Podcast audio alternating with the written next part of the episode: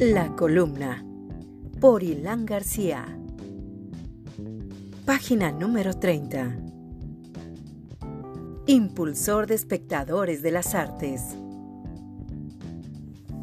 No puedo empezar a describir a este tamaulipeco sin hacer referencia a su indiscutible forma de impulsar la cultura y las artes creador de contenido de alto impacto, con más de 40 años de experiencia en producción y realizador de marketing, medios de comunicación e imagen institucional.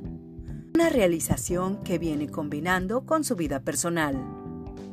Un 19 de diciembre, el Instituto Regional de Bellas Artes, de hace 42 años, fue el recinto para la boda de Miguel y Verónica, quienes han formado una sólida familia con sus dos hijos.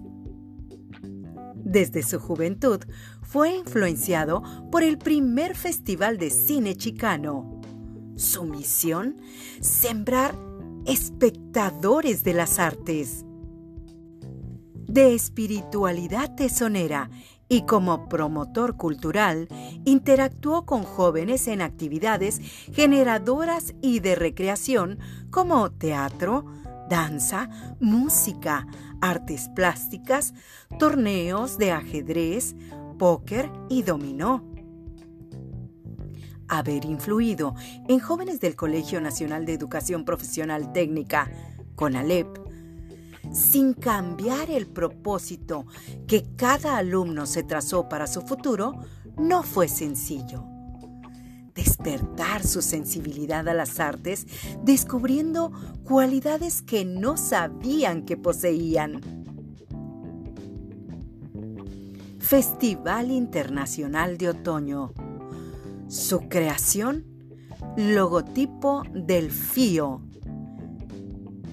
Visiblemente emocionado, me contó cómo describía su idea al arquitecto Joaquín Rivera, dando como resultado el que hasta ahora lleva 30 años siendo imagen del FIO. Reto muy importante fue realizar una representación del primer Via Crucis, impulsado por su madrina, doña Sonia Martínez de Villar. Esto dentro del Festival del Mar.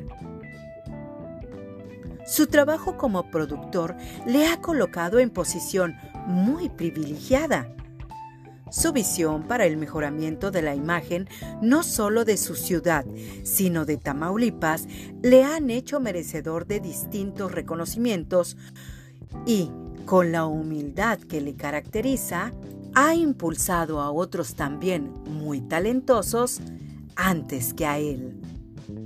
Su cargo como promotor cultural, coordinador estatal de vinculación social y subdirector de CONALEP, le llevaron a estrechar una sincera amistad con Ramiro Osorio Fonseca, quien fue embajador de Colombia en México.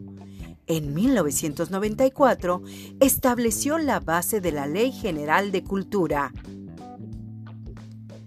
Casi cinco años siendo el promotor de Cine Club de la Cineteca del Instituto Nacional de Bellas Artes, recorriendo las calles de distintas colonias hasta el Centro de Reinserción Social y que permitía a los espectadores participar en debates y agradecimientos por tan enriquecedora acción.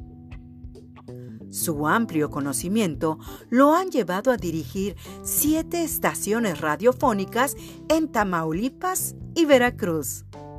Otro de sus legados culturales han sido la producción de libros, que se conforman por antologías, compendios y el libro de valores. Hoy sigue vigente como productor y realizador de contenidos. Para esta contadora de historias, difícil tarea es resumir 40 años de acciones en esta columna de semblanza. Estoy hablando del señor Miguel Ángel Trejo Arrona.